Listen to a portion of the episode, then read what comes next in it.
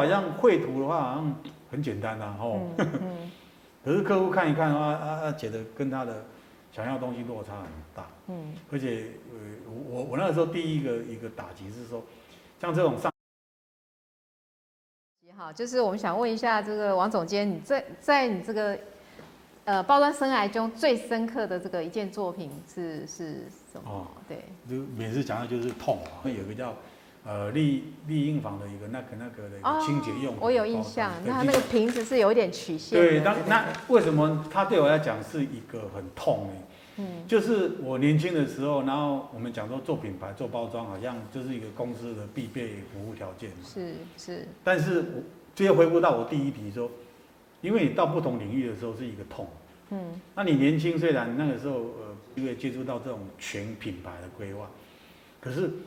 对一个平面设计转到一些包装。包装 OK OK 嘛哈，可是他他要的是一个瓶子的造型，立体造型，立体，你牵扯到模具问题啊，材料问题，在哪里开模具，材料伸缩系数，颜色可不可以变都不知道。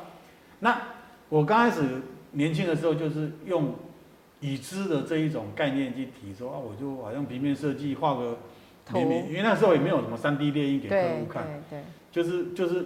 Sketch 啦，啊，手画一画，那时候还没有电脑嘛，那就是画画素描，画画铅笔结构，用设手绘的几个设计平行的结构绘。是。绘的时候好像绘图的话好像很简单呐，吼。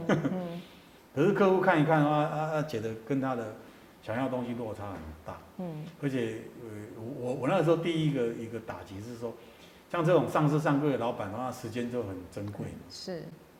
好不容易轮到你说你来看看你的设计的时候，你拿出来这些东西，人家根本就不想跟你谈。而且他问我一句话，让我打击很大，因为他自己的品牌经营都已经是五六十年了，你一个年轻小伙子，你来跟我谈品牌，嗯，开始就就会存疑啊。然后你你要跟我谈品牌，不过是设计嘛，是是，对，我们是谈设计，因为你你你从平面设计师，从广告公司，从什么很牛逼的转出来。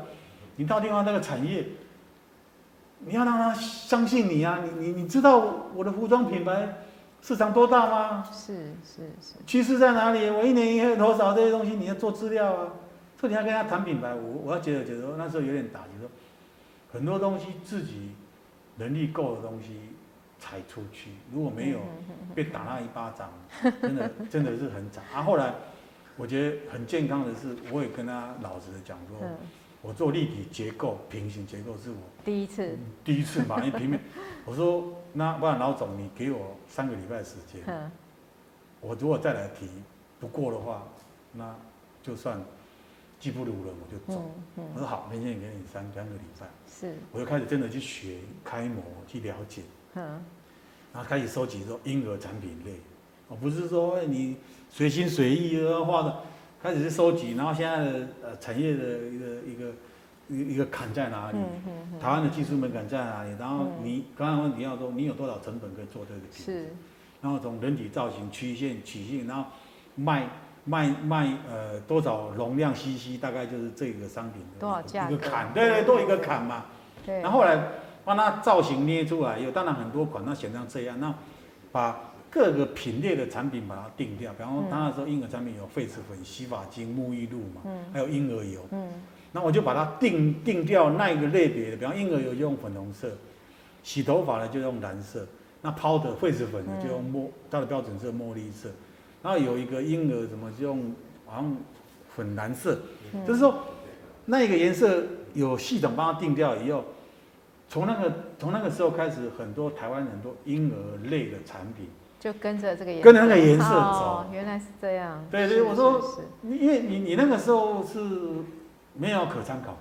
是。这个是我人生，我我不是说最大的痛，而是他真的给我重新去看待。你要去跟客户讲说我是什么什么专家的时候，你要讲出这两个字，真的是要想到。后面有多大的震撼，所以我现在都不敢讲，我就不过不过是一个包装工作者而已。您太客气了，所以有打击才会有进步嘛。